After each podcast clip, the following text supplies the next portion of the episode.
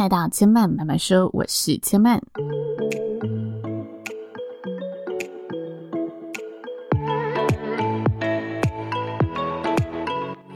目前频道在 Apple Podcast、Spotify、KKBOX 以及 Google Podcast 都听得到。喜欢的朋友，欢迎帮千嫚订阅并留言评论，让更多人可以认识千嫚慢慢说喽。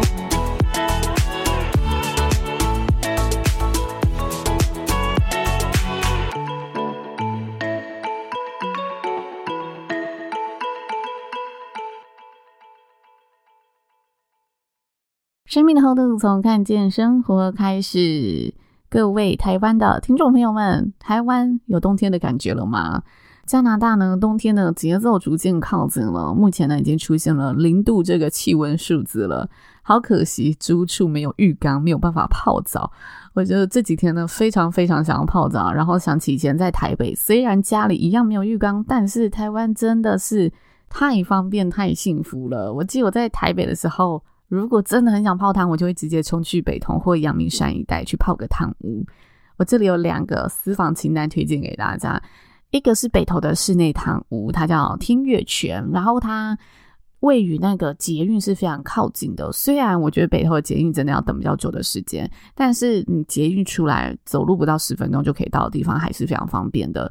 那它会让我喜欢的点是因为它非常的干净。然后整个设施维护的也都很好，有些汤屋我觉得它泡起来，虽然你说好听点是古早味，但是你看到旁边的那一些没有清洁的机械，你还是会觉得啊，好像有点太过于古早了。我觉得天悦泉就很像你在家里泡汤，但你泡的是温泉，然后它的呃，如果你幸运来到角落的那种边间的窗户，你又可以看到外面的一些景色，是蛮棒的一个地方。价格也是我觉得普普，就算中间值的价格，不能说它便宜。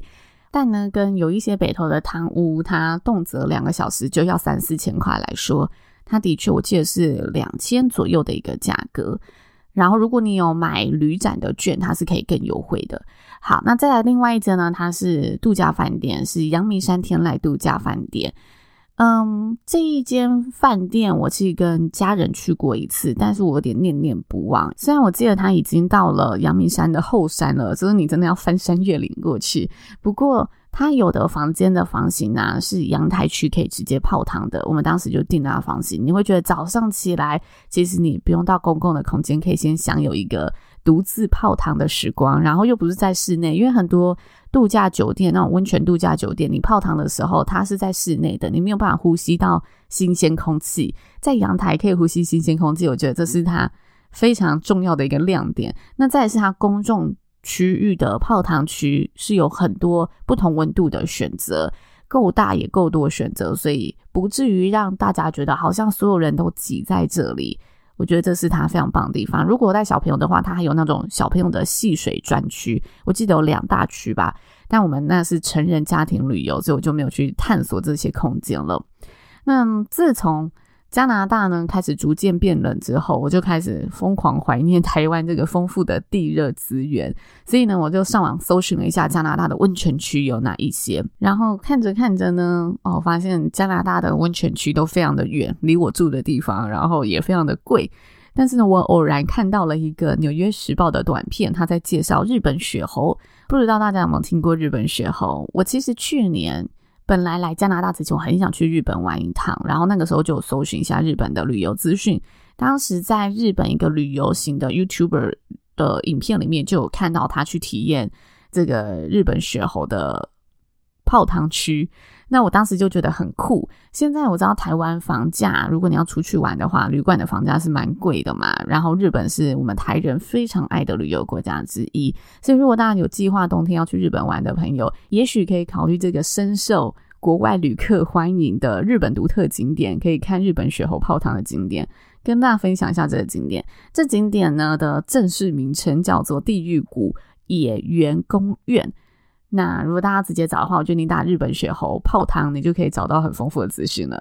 如果要拜访这个地方，交通肯定是要花些时间的，所以大家一定要做一些交通的功课，因为它就是在郊区的地方嘛。那日本其实市区跟郊区的交通，我觉得是落差蛮多的，不像市区这么方便，哪里都可以通。不过，如果真的是有去过日本泡汤的朋友，尤其你泡汤地方真的是在这种日本的郊区，你真的可以更加的体会到日本风情这种哦，属于日本传统的文化感，在温泉旅馆里面去体验一番，我觉得跟台湾泡汤是截然不同的滋味，很道地的那种温泉。那我觉得日本泡汤真的太有氛围，太有日式情调了。不过这个地方为什么又比其他的地方更加特别呢？为什么它会深受国外旅客的喜爱呢？因为在这里呢，你不只可以体验泡汤，你还有可能有机会跟猕猴一起泡汤。那如果大家呢不想跟猕猴一起泡汤，你可以直接看这一群可爱的猕猴，他们呢在被雪包围的温泉当中享受泡汤的这个疗愈景象。那为什么会有这一座公园、这一座乐园呢？据说是一九六四年开始，有一只猕猴呢，它加入了人们泡汤的行列。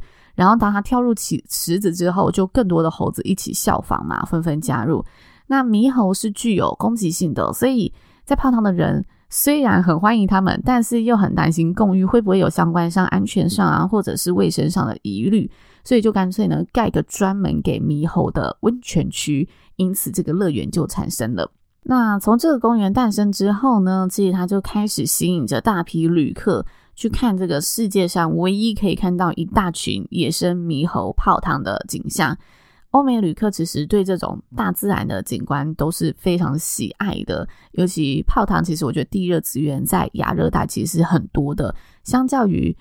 嗯，我觉得在比较北边的国家，这些温泉的景色是截然不同的。那其中呢，就有一个研究人员，他非常好奇，为什么这群猴子会喜欢泡汤？